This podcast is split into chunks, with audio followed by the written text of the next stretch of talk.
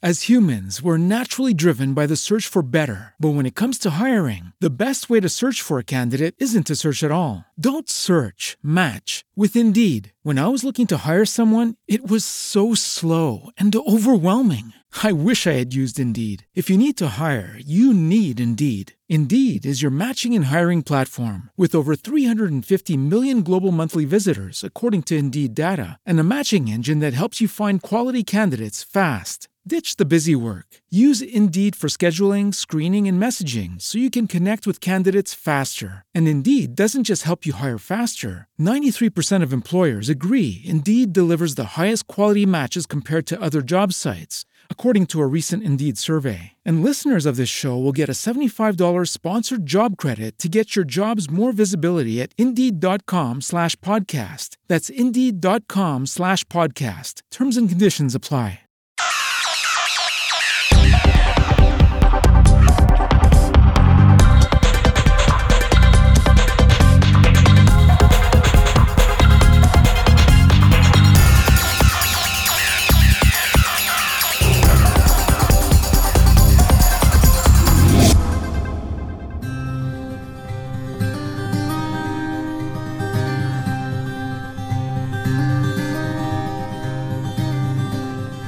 Fala Frila, vai começar a meia hora mais valiosa do seu dia, o podcast do carreirasolo.org do Rio de Janeiro. Eu sou Mauro Amaral. Que também do Rio de Janeiro, esperando Odor na próxima temporada.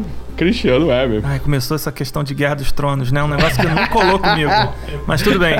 E estamos aqui, Cristiano, com convidados para lá de ilustres. Apresenta a menina você, vou deixar você ser cavaleiro. Bárbara Castro. Por favor, Bárbara, dê o seu alô pra galera aqui do Carreira Solo. A Bárbara Castro é socióloga e está aqui com a gente para bater um papo sobre a história do trabalho e propósito de vida, enfim, é, assuntos muito interessantes e pertinentes na vida de hoje em dia. Tudo bem, Bárbara? Tudo bem, Mauro.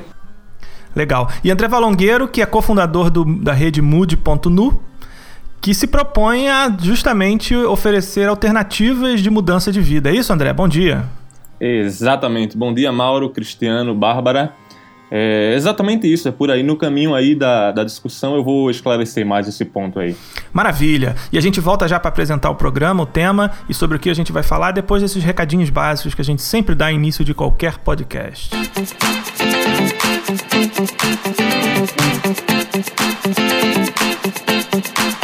Vamos começar aqui rapidamente com a Freela Store. Para quem não lembra, Freela Store é o nosso ambiente de comércio social, onde qualquer leitor do carreirasolo.org pode entrar, fazer um login rápido e montar o seu perfil, divulgar o seu trabalho e também vender produtos que ele cria, como e-book, ilustrações, pinturas, e também produtos que queira repassar, como um HD, um computador, um notebook, uma câmera, enfim. É uma plataforma totalmente pronta e aberta para você divulgar o seu trabalho e fazer aí umas transações comerciais rápidas para você faturar algum enquanto curte nossos artigos e o podcast do Fala Frila. Certo, Cristiano? Como você tá falando aí, dei mole, cara. Quebrei meu 15 teclado, podia ter visto na Frila Store, né? Pô, Jurava que, que, você ia dizer, ah, podia ter colocado para vender o teclado Não, podia quebrado. comprar, né? Aí quebra a firma, né? E por falar em Store, que, que o nosso ouvinte tem que fazer lá na iTunes Store? Pelo amor de Santos? Deus, uma resenha básica e, pô, cinco estrelinhas pra gente dar aquela ranqueada no assunto. Qual é a categoria mesmo que a gente tá, Mauro? Na verdade, a gente tá sempre melhor posicionado na nossa carreira. Na nossa categoria fim, que é a carreiras, né? O, o negócios e finanças pessoais, melhor dizendo. A gente divide ali com o Braincast, com a CBN, o primeiro, o terceiro. Mas na geral a gente está lá em cento e varada. Acho que a gente podia subir um pouco aí e conta com a ajuda dos ouvintes. É só marcar as estrelinhas, fazer um comentário, apresentar para um amigo empreendedor, dono de agência. É, muitos professores já apresentaram para seus alunos, a gente tem e-mail aqui. Façam isso também, porque a gente tem uma preocupação de que cada programa seja atemporal. Então hoje você pode ouvir 102 programas sem se preocupar de que ah, isso aí era legal naquela semana, hoje em dia já saiu do ar. Não, os assuntos são sempre atemporais. Então assim, você pode apresentar todas as seis temporadas para qualquer ouvinte de primeira viagem, que ele vai estar bem servido com muito conteúdo sobre empreendedorismo, é, motivação pessoal, marketing e também dicas das mais variadas. Gostaria de lembrar também que a gente está mais firme agora na nossa presença lá no Instagram. Então você que está ouvindo o programa, dá uma pausa rapidinho, vai lá no seu smartphone, no iPhone, no Android, tanto faz, e busca no Instagram o usuário Fala Frila, F-A-L-A, F-R-E-E-L-A. Para que a gente vai estar usando o Instagram? Claro, vamos estar veiculando imagens aqui da gravação, da edição, sugerindo, pedindo sugestão de temas via comentários. O engajamento está bem legal nesse sentido. E a função mais importante, que é receber arquivos de áudio de vocês. Tem uma pergunta para fazer? Quer fazer uma sugestão, um elogio, um comentário sobre uma visita no cliente ou de uma nova coisa que você esteja trabalhando, enfim, de uma nova ideia? É só fazer um hashtag Fala Frila e gravar um, aquele filminho de 15 segundos que o Instagram permite fazer. Mais fácil, mais simples, impossível e de graça. Beleza? instagram.com barra falafrila. Acompanhe as discussões e mande sua pergunta em áudio. Claro que a gente está no facebook.com barra falafrila, com a nossa fanpage lá, distribuindo não só os conteúdos aqui do podcast e do blog, como interagindo, enfim, recebendo mensagens, respondendo, ajudando muita gente que quer trabalhar por conta própria. E além disso, a gente está no Twitter também, com o plantão de perguntas e respostas uma vez por dia, mais ou menos, eu ou outro editor entra lá e lança um. Atenção, plantão, mande suas dúvidas, perguntem. Então fique atento aí à timeline, que é uma maneira de você interagir com a gente e, além do programa, ter uma, entre aspas, aí, uma consultoria aí nas suas dúvidas de freelancer. Beleza, gente? Então, nossas participações nas redes sociais. instagram.com.br falafrila, facebook.com.br falafrila e twitter.com.br falafrila. É só seguir, compartilhar e se engajar. E só para fechar aqui os recadinhos, lembrando que quem tiver startups e pequenas empresas que estiverem em busca de conteúdo para enriquecer suas operações, podem dar uma olhada lá na contemconteúdo.com, que a gente tem uma metodologia especial para pequenas empresas ao redor de atividades como curadoria, produção de conteúdo, é, ativação desse conteúdo nas redes sociais, enfim. Começou uma startup, está com a MVP, MVP pronta, está querendo alavancar isso em redes sociais, manda um e-mail para gente mauro@contemconteúdo.com. É isso aí, Cristiano. Vamos lá pro tema? Vamos nessa. Vamos para mais um papo cabeça e eu cheio de dor de cabeça para ouvir. Tá certo, tamo no play. Olá, ouvinte de podcast, eu tenho um recado muito importante para você. Os criadores deste e de muitos outros programas que te divertem há tanto tempo precisam da sua ajuda. Estamos realizando até o dia 30 de abril a Pod Pesquisa 2014 e precisamos conhecer um pouco melhor a nossa audiência. Acesse agora podpesquisa.com.br e responda a um rápido questionário. Não leva nem 10 minutos. A sua participação é fundamental para que nós possamos conhecer melhor o público que escuta podcast, além de contribuir contribuir para o crescimento da mídia em todo o país, fazendo podcasts cada vez melhores para você. Participe! podpesquisa.com.br.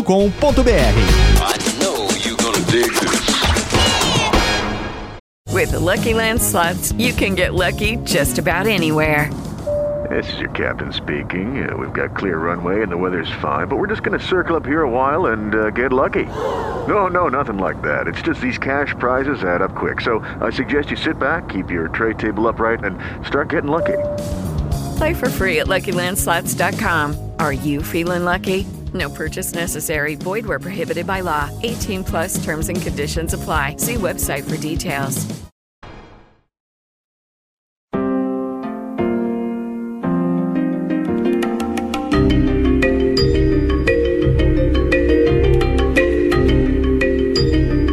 Uma pequena introdução aqui explicando o que que me motivou a trazer essa dupla que eu acompanho.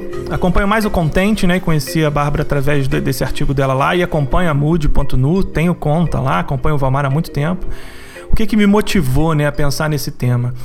Muita gente acha, com razão, que a vida precisa ter um propósito além de sua tarefa diária, além de suas tarefas pessoais. As pessoas estão buscando muito hoje é, uma profissão, uma atividade profissional que acrescente a elas e à sua sociedade, né? E a questão é: será que é essa fórmula final ou real para a felicidade profissional? Ou seja, sua carreira te fazer feliz? Será que essa relação é, é, é, é para e passo, ou seja, é paralela, é complementar sob certa forma? E aí eu me deparei com esse artigo da Bárbara, que é, tem por título A Armadilha do Faça o que Você Ama, e realmente minha cabeça deu uma virada. Eu, caramba, assim, caramba, quantos dados relevantes para mostrar que de repente a gente esteja só numa espécie de infância ou adolescência profissional, né?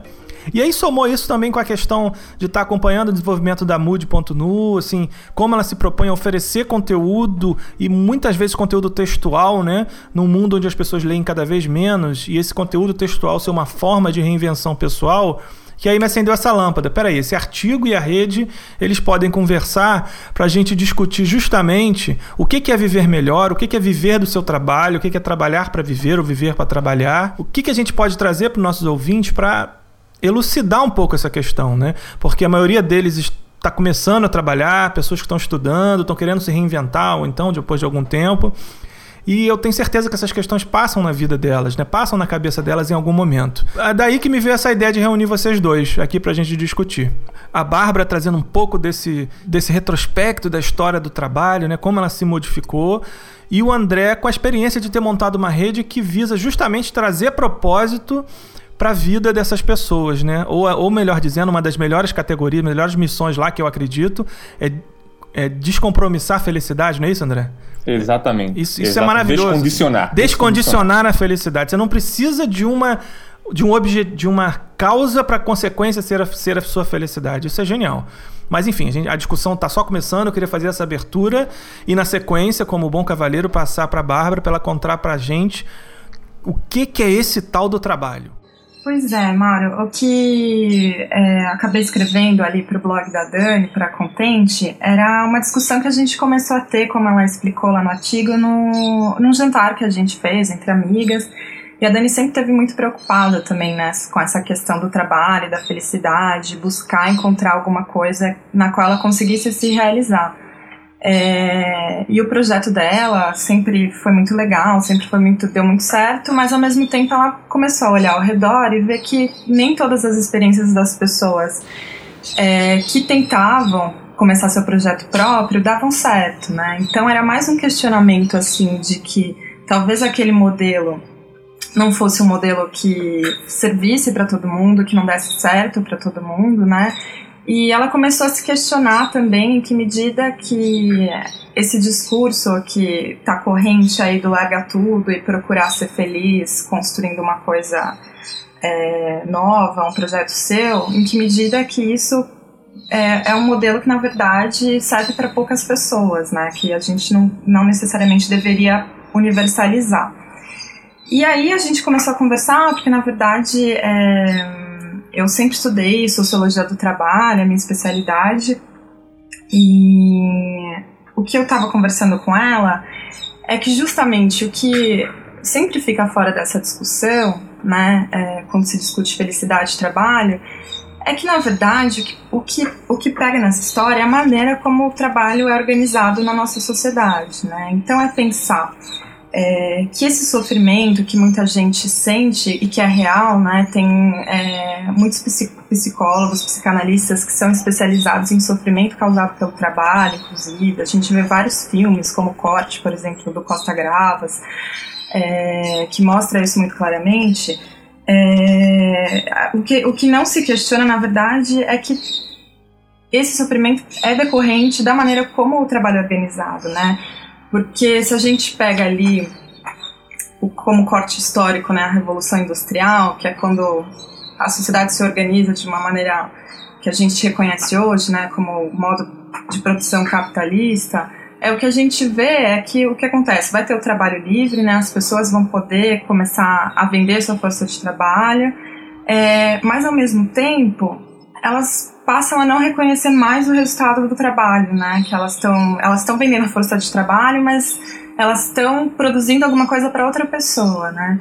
Então, não necessariamente aquilo que elas estão produzindo é uma coisa que elas reconhecem como é, um produto que elas pensaram, como um produto que elas acompanharam desde o começo, né?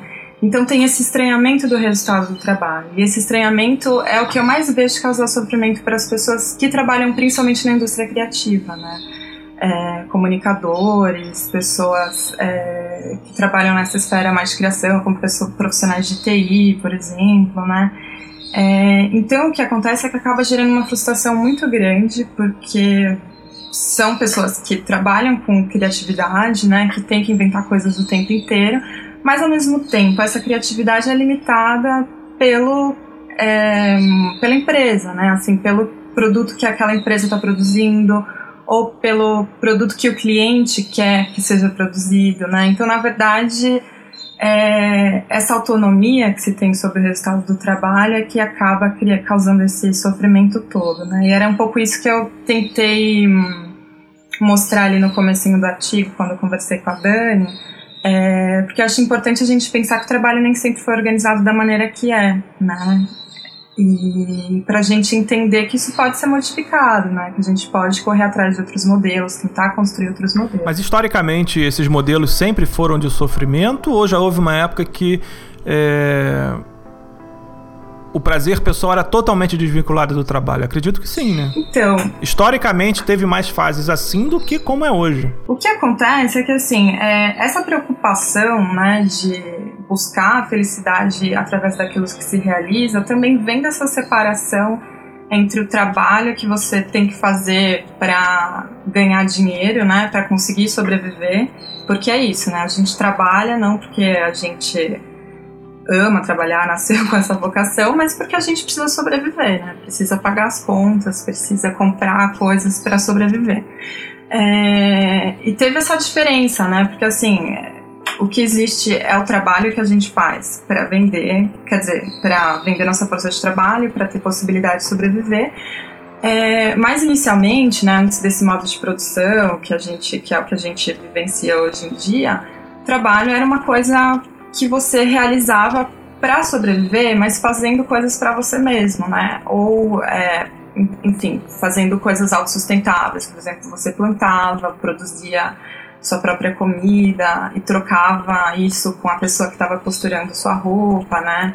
É, então, é, é, pensar um pouco como que as éticas traba do trabalho mudaram, né? Por exemplo, ali na Grécia Antiga, se a gente for pensar, é, também tinha essa ideia de que trabalho era uma coisa muito relacionada ao trabalho manual, né?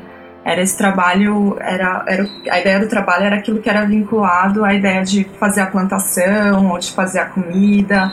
E quem realizavam isso eram os escravos, né? É, as pessoas que não trabalhavam era quem estava ali na ágora pensando a política, né? Eles não diziam que trabalhavam, né? Quem trabalhavam eram os escravos. Então pensar como que essas é, como a categoria trabalho também foi sendo modificada ao longo do tempo, né? É, dizer e, e, e, na Grécia antiga, por exemplo, era associada a uma tarefa de escravos, era uma coisa que ninguém queria fazer, que era considerada super é, num ranking muito baixo da sociedade, né? É, o próprio Laurentino Gomes cita que no Brasil colônia, uhum. é, os estrangeiros que visitavam o Brasil falavam que Brasil, brasileiro de respeito não trabalha. Exato. Quem, tra quem trabalha são seus empregados ou escravos. Existia essa ética aqui também, era é uma, uma ponte legal de se fazer, pensar numa coisa mais próxima da gente, que é o Brasil na época da escravidão e a consequência que isso gerou para a ideia de trabalho ali no comecinho do... E para as relações Exato, sociais, né? Não, as consequências... Não querendo pegar emprestado sua, uhum. sua formação, e nem posso, mas isso se reflete hoje nessa exacerbação da direita, Com certeza. Na, no confronto de rolezinhos, enfim, você pode extrapolar a questão para muito além do nosso foco aqui. Mas realmente essa relação entre trabalhar, usufruir do, produto do seu trabalho enquanto moeda de troca ou bem de uso próprio e uma felicidade, ela foi realmente se modificando. Uhum. E me parece hoje que a grande miopia, você citou aí comunicadores, profissionais de TI, tal, tal, uhum. tal, é não perceber que somos hoje apenas aquele mesmo agricultor, ou em alguns casos aquele mesmo escravo, uhum. só que de forma digital. Nós somos proletários digitais. Com certeza. A... Vestidos com pseudo casacos uhum. de pele, sobretudo caríssimos de empreendedores ou gênios da, da geração, mas somos proletários digitais. É, porque então. o que eu gosto de, de, problematizar também é essa ideia, né? Porque fica todo mundo me perguntando, ah, mas e essa nossa geração, que é a geração dos empreendedores, geração Y, agora é milênio, né? Que sempre tem essa, essa tag nova, assim. É, mas é uma geração que é, é vocacionada a isso, né? E o que eu gosto de pensar sempre é pensar, tá, a gente. Mas a gente nasce com essa vocação, né? Ou a gente desenvolve ela como uma estratégia de sobrevivência por causa da maneira como é, a economia está estruturada, né? Porque também é isso, essa febre do empreendedorismo, também a gente pode situar ela num, num contexto mais estrutural, né? Que é a maneira como o trabalho vem sendo organizado ali no final da, da década de 70, começo da década de 80, que é o que a gente chama de reestruturação produtiva na sociologia do trabalho, mas é pensando mais em como as empresas passam a terceirizar grande parte do que elas produzem, né? É, e como isso permite uma febre de abertura de pequenas empresas para prestar serviço para essas outras empresas. Né? Na verdade, continuar fazendo o que eles faziam lá dentro, mas agora com a sua microempresa. Né? Pensar também que é uma maneira de tentar sobreviver nesse universo. Né? Uma, abrir uma empresa hoje em dia é, é mais garantir o seu ganha-pão do que se tornar um, um grande mega empresário. Né? é um pouco problematizar essa ideia pensando na, na estrutura da economia, na maneira como que, que isso está organizado hoje em dia, né? Está muito pulverizado. Então... E essa pulverização é até engraçada, focando no mercado puramente digital. É, início dos anos 2000, o que, que você tinha? Eram, eram grandes estruturas, o conceito de startup estava um pouco ainda muito silencioso, quer dizer, você tinha grandes estruturas, grandes estúdios, grande, grandes portais que inchavam, recebiam capital externo, contratavam 50 pessoas num dia e mandavam 40 embora no dia anterior. Hoje, vocês têm esse, hoje você tem esse mesmo capital, externo ou interno, pulverizado em 150 possíveis startups, com risco Claro, o risco dele, ele é um investidor de risco, ele sabe que tem um risco, mas com risco maior ainda na mão de quatro garotos que nunca criaram nada, que nunca tiveram uma empresa, entende?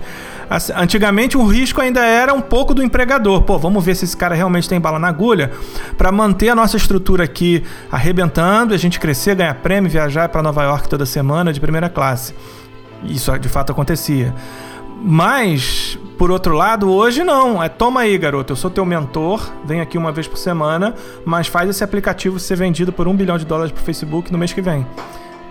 É uma transferência de risco quase que total, né? Se você for pensar bem.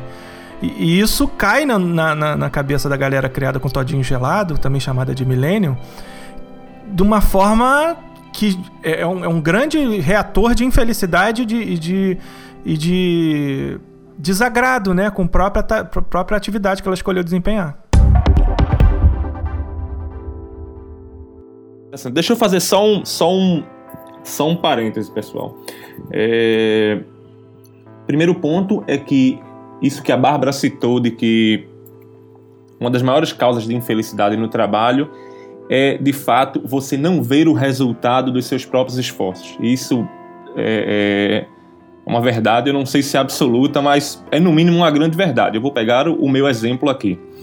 É, eu trabalhei quase 10 anos no mercado de tecnologia da informação, fui desenvolvedor e saí recentemente. Exatamente hoje, eu, eu percebi isso agora. Hoje é dia 19 é, de março e faz exatamente hoje seis meses que eu saí do meu emprego, que eu larguei uma carreira de 10 anos no mercado de TI, quase 10 anos, para tocar apenas o mood.nu, ou mood.nu, como o Mauro gosta de falar. É, só o Mauro gosta e... de falar assim. Só o Mauro, né? não, não, a, maioria das, a, maioria das, pessoas, a maioria das pessoas falam. Eu, eu que falo sempre mood.nu. Ah, tá, então tá bom. Nu é meio estranho, né, cara? é... Não tem problema com o Nu, não. Eu, não, né? Eu e, Gabi, eu e Fernando Gabeira, não tem problema, não. Manda ver, vamos, André. É... E assim, hoje tranquilamente eu estou muito mais satisfeito com o trabalho que eu faço do que com o que eu fazia antes. Não obstante tudo isso, é importante lembrar uma coisa. Pessoal que está aí ouvindo a gente e que está pensando em mudar de trabalho, é, mudar de carreira, fazer o que ama, ou seja lá como você chama isso, precisa ter paciência e entender o seguinte, algo que eu não entendia até pouquíssimos anos atrás. O que você está fazendo hoje e que você não está gostando, certo? E que um dia você já gostou, tenha em mente que isso certamente, em algum momento para o futuro, vai servir para o que você quer fazer. Se eu não tivesse passado 10 anos, quase 10 anos, é, como desenvolvedor, batendo ponto todo dia, 8 horas por dia, programando o dia todinho com aquela tela que hoje eu não aguento nem ver na minha frente, cara, tela cheia de código. É, se eu não tivesse passado por esse processo, por esse sacrifício, eu vou chamar assim, é, eu não teria condições de de empreender o que eu estou empreendendo hoje, porque eu precisaria de dinheiro para terceirizar todo esse serviço de desenvolvimento que eu mesmo tenho conhecimento para fazer. Então é importante que é, um, é, um, é uma dica mais prática. Se você está pensando em trocar de carreira, é, certifique-se de aprender onde você está agora, as competências que você vai precisar para o futuro. Não simplesmente é, renegue completamente o trabalho que você está fazendo agora, porque tem algo que você vai que vai lhe ser útil mais para frente.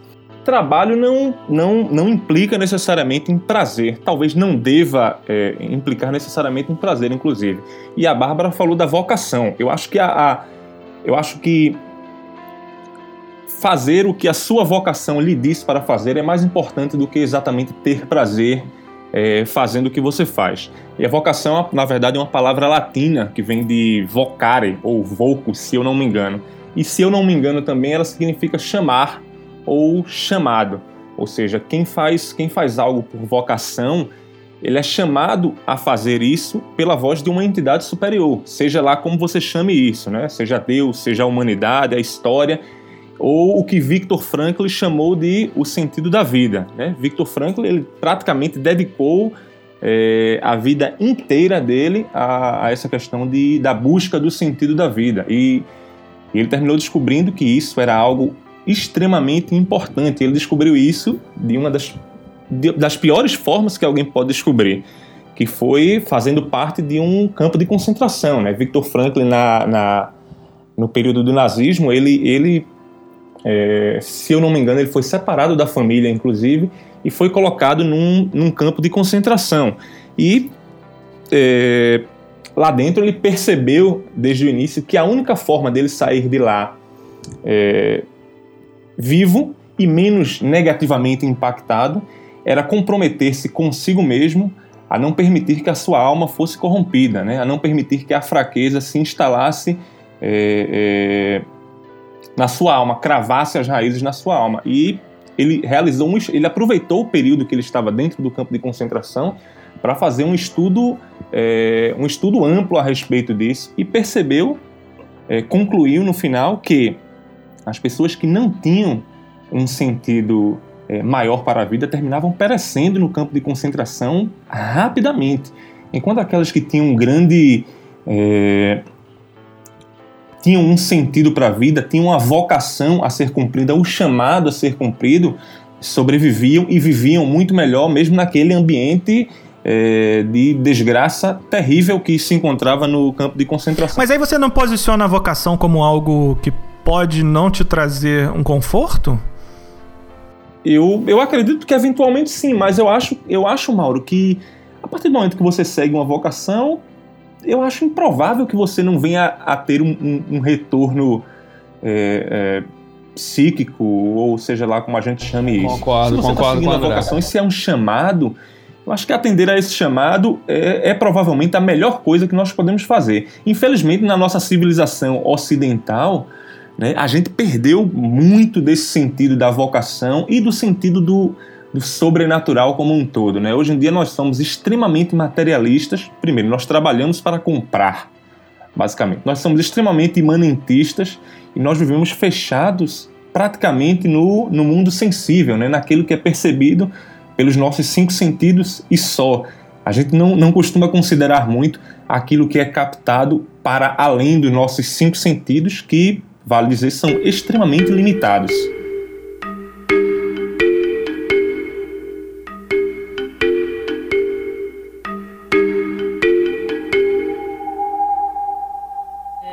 Entendo o que você falou. É, eu só fico preocupada. É, isso é uma coisa que eu falei bastante lá no artigo também, de começar a individualizar essa responsabilidade da felicidade, né? Como se é, essa pessoa que está correndo atrás, que está tentando, mas que não está conseguindo se, é, se realizar dentro do trabalho, porque ela não consegue a vaga desejada, porque não consegue fazer aquela startup dar certo, também é, tentar problematizar um pouco essa ideia de que é responsabilidade só dela fazer aquilo dar certo e pensar também que não tem lugar para todo mundo nessa história, né? Que enfim, que é claro que é preciso esforço, é claro que é preciso muito trabalho e muita dedicação é, e reunir essa experiência toda, mas é pensar também que a gente vive num sistema muito desigual, né? É, é uma, tem uma frase que eu escrevo, que eu, que eu coloquei lá no, no, no texto da Contente, que é não tem lugar em cima do pódio para todo mundo, né? Então é pensar que também esse sofrimento de correr, é, é, eu, eu acho um pouco complicado essa coisa de dizer, olha, mas basta a pessoa correr atrás da, da vocação e se dedicar a ela, porque nem sempre isso vai trazer a felicidade que ela está procurando, né? É, nem sempre isso vai é, e, nem a felicidade, né? Nem sempre ela vai conseguir também tornar concreta essa, essa vocação, justamente porque nem todo mundo tem as ferramentas disponíveis, né? Nem todo mundo tem acesso a uma boa educação, é, nem todo mundo tem acesso às mesmas oportunidades, às vezes sofre um monte de discriminação que a gente sabe que existe, né? De raça, de gênero, é, no mercado de trabalho. Então é pensar também que, enfim, é, tem outros fatores aí jogando com essa pessoa, né? Para não dizer, olha, você consegue se você tentar exaustivamente. Nem sempre é assim, né? Porque o que é legal pensar também é que a gente sempre vê casos muito bem sucedidos de pessoas que conseguiram, que correram atrás, que fizeram dar certo.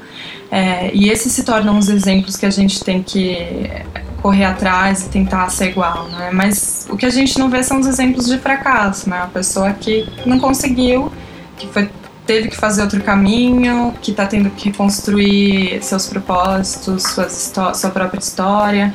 Então é só para, enfim, é claro que eu entendi o que você falou, mas é só para dar uma cutucadinha aí na coisa do individual e do coletivo, né? Pensar também um pouco como que o mundo que a gente vive tem muitas desigualdades que nem sempre vão é, permitir com que essa pessoa consiga alcançar seus objetivos, né? Hey guys, it is Ryan. I'm not sure if you know this about me, but I'm a bit of a fun fanatic when I can. I like to work, but I like fun too. It's a thing. And now the truth is out there. I can tell you about my favorite place to have fun. Chumba Casino. They have hundreds of social casino style games to choose from with new games released each week. You can play for free anytime, anywhere and each day brings a new chance to collect daily bonuses. So join me in the fun. Sign up now at ChumbaCasino.com. No purchase necessary. VGW. Void were prohibited by law. See terms and conditions. 18 plus.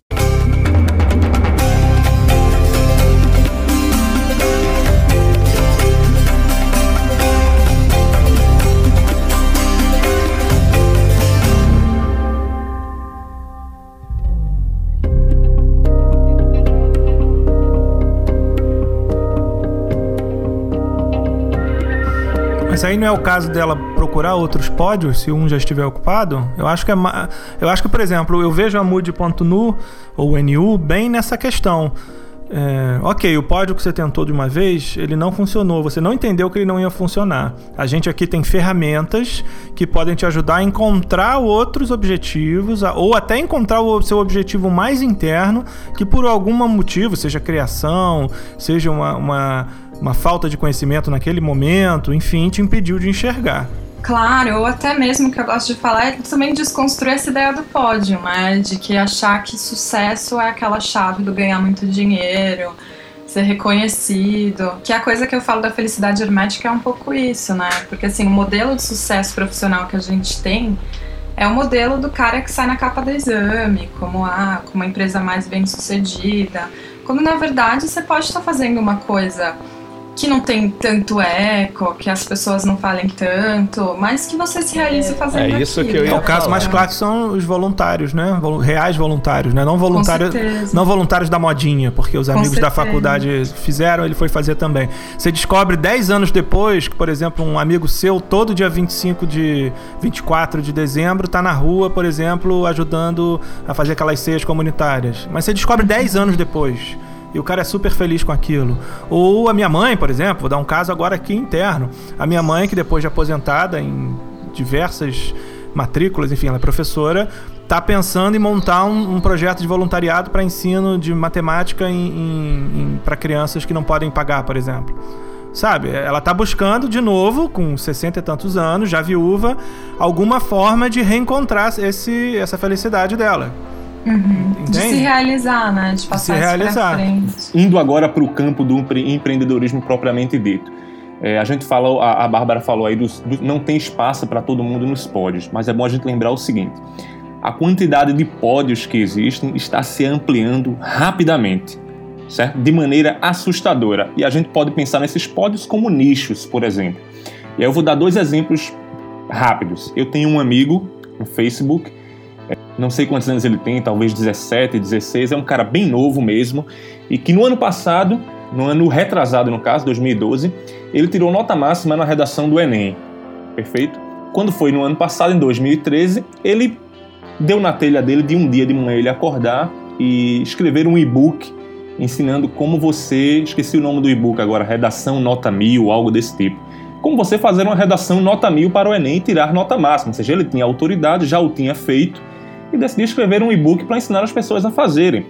E esse, esse camarada, ele ele nem trabalhar trabalhava, ele não tinha renda, era um cara super novo, morava com os pais tal. Ele escreveu esse book num dia, ele começou a escrever às sete e meia da manhã, faltou faculdade durante a noite e terminou e terminou esse book às onze e meia da noite, mais ou menos escrevendo. Ele colocou esse book para vender a 50 reais, certo? E ele vendeu esse book não como louco, mas se eu não me engano, ele vendeu algo na casa das 40 ou 50 cópias. A 50 reais cada um, então é, uma, é um, um jovem de 16 ou 17 anos que deve ter feito aí alguns, alguns poucos milhares de reais, que para ele é muito dinheiro, né? Para ele não tem, não tem família, pra, pra, não tem uma patativa para dar de comer, como a gente diz aqui no Recife.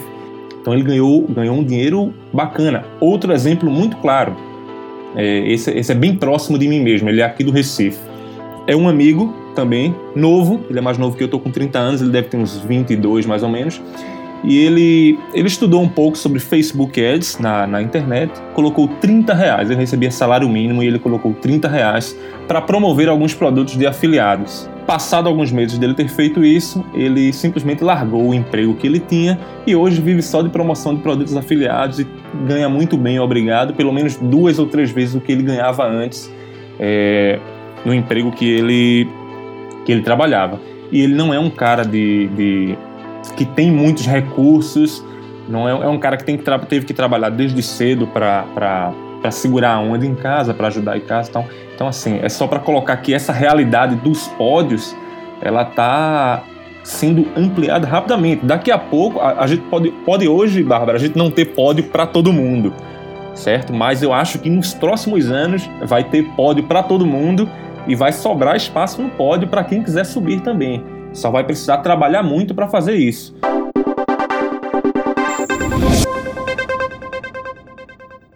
É, porque na verdade, André, a questão que a Bárbara levantou, eu acho que foi até outra. Foi é, que, na verdade, o- todos os pódios estão levando para o mesmo lugar, que é um modelo de realização baseado em sucesso empreendedor, sucesso financeiro é, e demais sucessos relacionados à capital. Mas é isso mesmo, era, era só pra só para problematizar isso também, né? Porque assim, o discurso puxando ali pra, pra coisa do faça o que você ama, né? É, muito do que, do que as pessoas falam é isso, ah, você tem que correr atrás, mas é, larga seu emprego, empreenda, faça alguma coisa.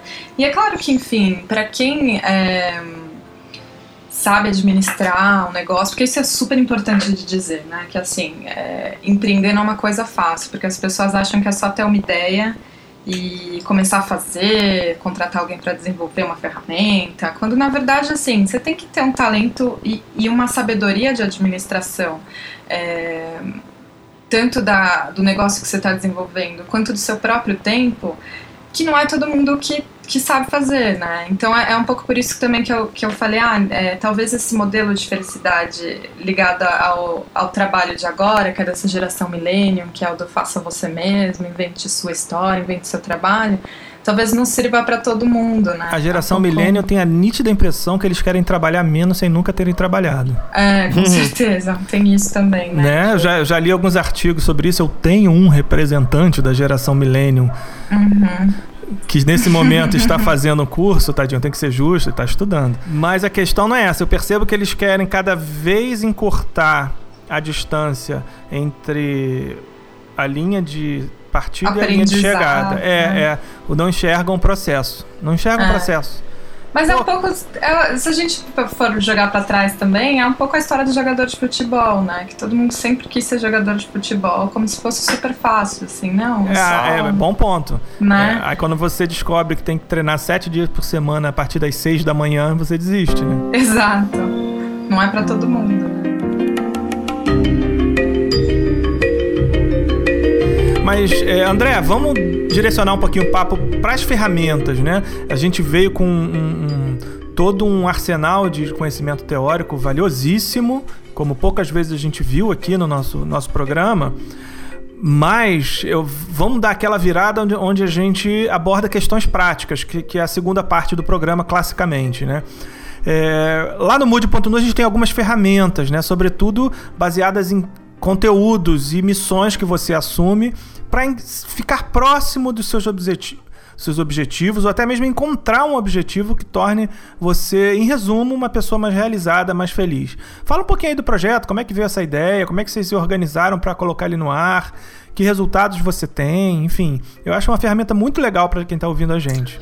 Maravilha, Mauro. Vamos lá. É, o mood.nu, vou chamar de mood.nu mesmo. A Isso, gente- vamos, vamos, é, vamos, vamos assumir. Foi uma criação do, do Valmar, Valmar Andrade, seu camarada aí de longa data, né? Ex-Fator W, é, ex vários projetos aí que ele já tocou na web.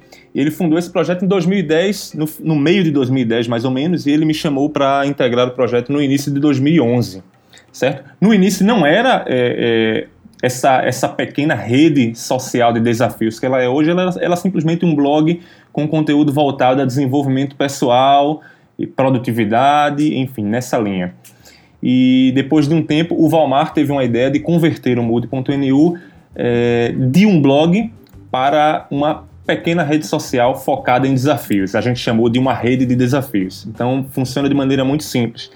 A gente coloca lá alguns desafios, entre eles descondicionar a felicidade, tornar-se mais produtivo, eh, completar uma corrida de rua, eh, saltar de paraquedas, completar um triatlo, Aprender um outro idioma. aprender um outro idioma, é, alcançar independência financeira. Atualmente, se eu não me engano, são 79 desafios.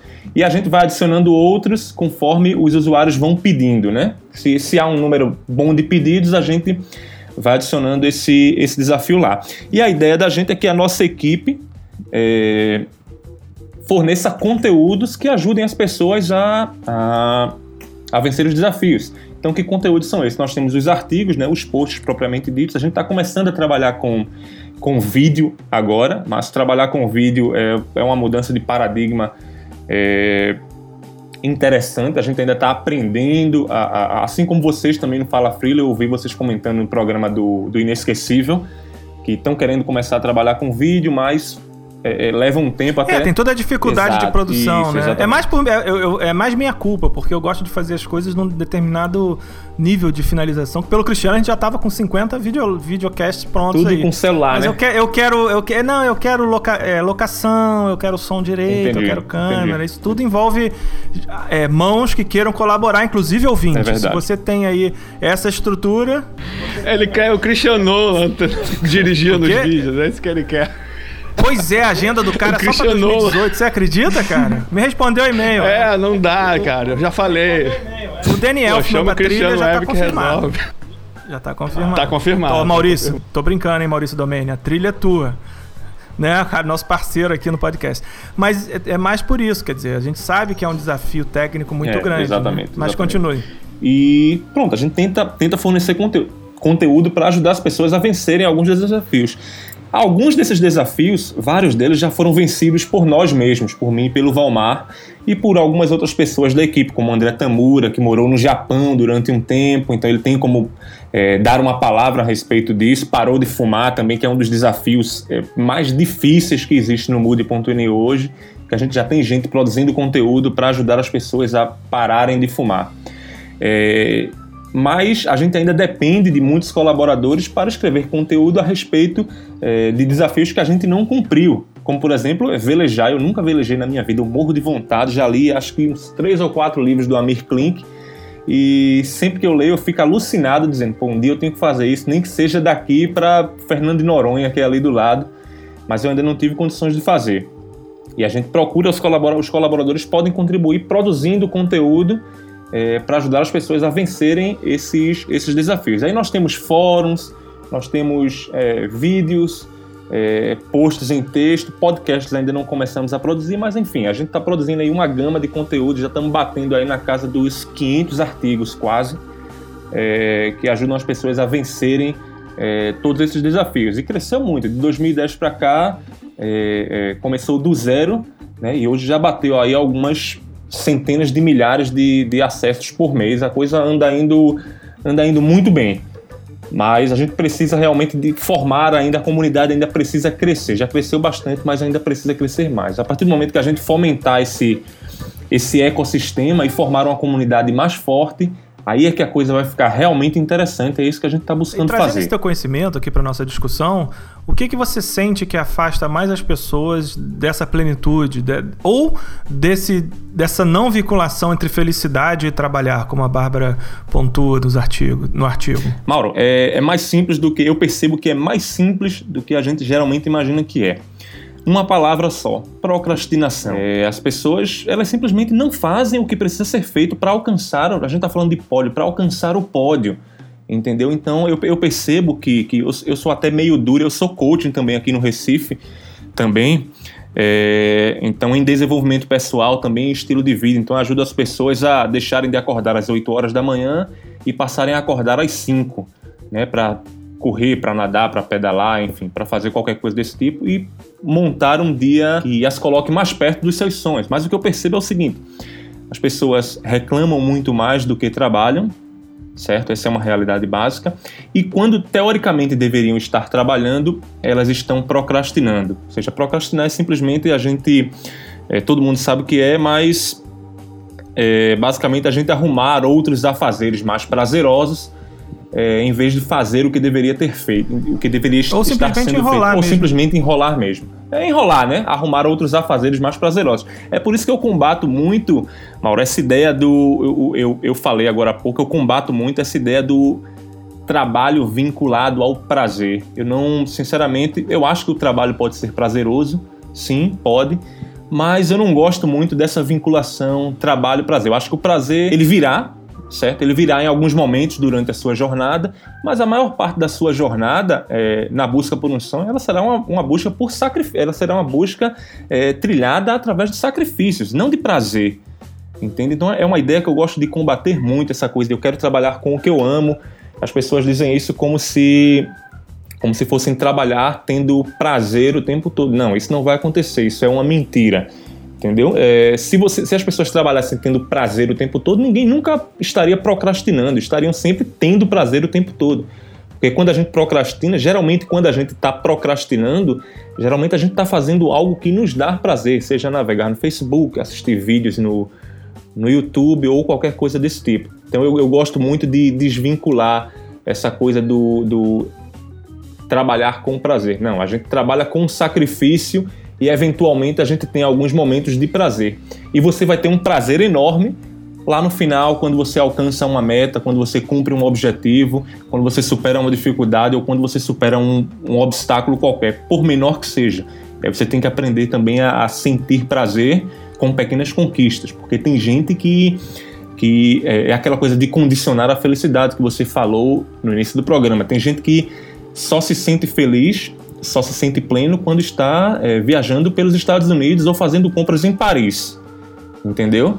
É, esse, esse, gatilho de ativação da felicidade é, é, escolhido por você. Você tem a condição de escolher que gatilho é esse que ativa a sua felicidade, a sua plenitude. Eu, por exemplo, eu, eu de tarde eu calço tênis aqui. Eu tenho um parque aqui a 2 quilômetros do, da minha casa, eu calço tênis, boto, vou correr, é, faço cinco tiros de um quilômetro lá, volto morto que eu só penso em tomar banho e dormir e me sinto extremamente feliz fazendo isso.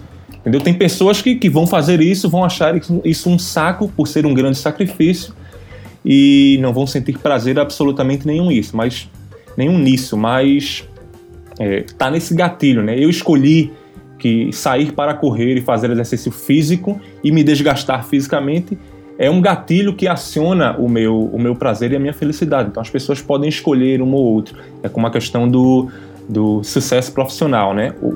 Para algumas pessoas, o sucesso profissional, o gatilho que aciona a felicidade do sucesso profissional são as cifras no final do mês. Né? Para outras pessoas nem são tanto as cifras, mas talvez o resultado que ela entrega à sociedade ou qualquer coisa do tipo. Todas essas ferramentas de, desse tipo de mudança a gente encontra lá no mood.nu, certo? Certo, perfeitamente, perfeitamente. Tem muito conteúdo lá, Mauro. Como eu falei, são quase 500 artigos. Então tem artigos de, de natureza mais motivacional, tem artigos bem práticos, tem há vários relatos de desafio, entendeu? Com vídeos, inclusive. É, é, tem o Valmar saltando de paraquedas, tem desafios de correr uma meia maratona, correr triatlon de longa distância, é, tem algumas coisas que são coisas casca-grossas lá que a gente já fez, que a gente coloca lá com o objetivo de inspirar as pessoas a fazerem o mesmo. Então chegamos aqui ao final. Palavras finais, Bárbara Castro. É possível, é possível separar felicidade e trabalho? Poxa, essa pergunta é difícil, né? É, é porque eu sempre falo assim, essas pessoas é, quiserem buscar a felicidade no trabalho, elas têm todo o direito de fazer isso, né? E devem fazer isso, né? Se elas vinculam a felicidade ao trabalho. Mas é só lembrar que, assim, é, você pode amar o seu ofício, sua profissão. Eu amo ser socióloga, por exemplo, né? É, mas não necessariamente você precisa amar o trabalho que decorre desse, desse seu ofício, dessa sua vocação, né? É, é, só pensar que uma coisa não necessariamente pode estar vinculada à outra, né? Pensar que talvez esse sofrimento aí que, que acaba, ou essa coisa de viver na montanha russa, né? Porque muita gente acha que felicidade é quando você está no topo e, e não acompanhar esse processo, né? Como que era o que a gente estava falando aqui esse tempo inteiro é, é, pensar também em procurar outros modelos aí de felicidade, não se deixar pressionar tanto pelo que a sociedade exige Maravilha. de você. E não deixar a sociedade exigir alguma coisa de você, né? Fundamentalmente. Exato, e pensar que isso não é uma coisa individual, né? Tentar lutar para mudar isso também, não só no nível individual, mas no coletivo, né? Para as próximas gerações terem um mundo aí mais igual para se viver. Né? André, quem quer mudar de vida agora, vai lá na mood.nu. Como é que, que você indica? Palavras finais. É, quem quer mudar de vida agora, vai lá, acesse mood.nu. Certamente tem, tem muita coisa lá para ajudar. E eu diria o seguinte: é, não seja orientado somente ao prazer, ok? É, tenha em mente desde o início que sacrifícios são necessários e que os erros que você vai cometer no meio do, desse processo de mudança aí, é, eles são parte do jogo, entendeu? Não existe não existe jogo sem erro, não existe jogo sem dor e não existe jogo sem sacrifício. Então, é, não seja orientado somente ao prazer. Então, acorde cedo todo dia e concordo com a Bárbara mesmo, todo mundo tem o direito de tentar mesmo. Então, se você não se sente satisfeito com o que você está fazendo agora, trabalhe duro, acorde cedo, é, e faça, faça as coisas acontecerem, entendeu? Eu tenho certeza que algum resultado, algo positivo você vai colher nisso tudo. Não se acomode. É uma das coisas. Hoje, felizmente, isso está mudando um pouco, mas antigamente, é, essa acomodação, esse conformismo a um trabalho que a gente não gostava, era considerado o ápice da maturidade na vida adulta. Né? O meu pai mesmo pensava assim até pouco tempo atrás. Ele achava que eu deveria me formar e trabalhar num cubículo, né, num escritório oito horas por dia e depois me aposentar tal e, e, seguir a vida até o fim. Felizmente hoje ele mudou um pouco essa mentalidade. Eu consegui fazer com que ele é, começasse a pensar diferente. Mas é isso aí. É, acorde cedo, trabalhe duro, boa sorte. Em algum lugar você vai chegar. É isso. É isso aí, pessoal. Mudar de vida é um primeiro passo numa longa jornada de evolução pessoal e envolve também um descondicionamento a imposições da sociedade e pequenas lendas que a gente cria na nossa cabeça ao longo do tempo, como relacionar trabalho com felicidade, uma profissão com realização pessoal, vocação com profissão, enfim, vários conceitos que a gente extensamente discutiu aqui numa conversa muito rica. Gostei muito da participação de vocês. Saibam que o microfone e a bancada está sempre aberta aqui, caso vocês queiram participar ou sugerir uma pauta, André e Bárbara. Muito obrigado mesmo. Eu sou Mauro Amaral, estou à frente da contemconteúdo.com e você pode também mandar um e-mail com dúvidas sobre o programa e outras questões do site para o carreirasolo.org@gmail.com. É, bem, pessoal, é isso. Acessem www.mood.nu. É, qualquer coisa, entre em contato. Eu estou aí para ajudar no que você precisar e desejo o melhor para sua vida. Grande abraço, Deus abençoe. Obrigada, Mauro. E aqui do Rio de Janeiro, Cristiano Web, do site cristianoweb.net. Maravilha. Espero que vocês tenham gostado. Até semana que vem.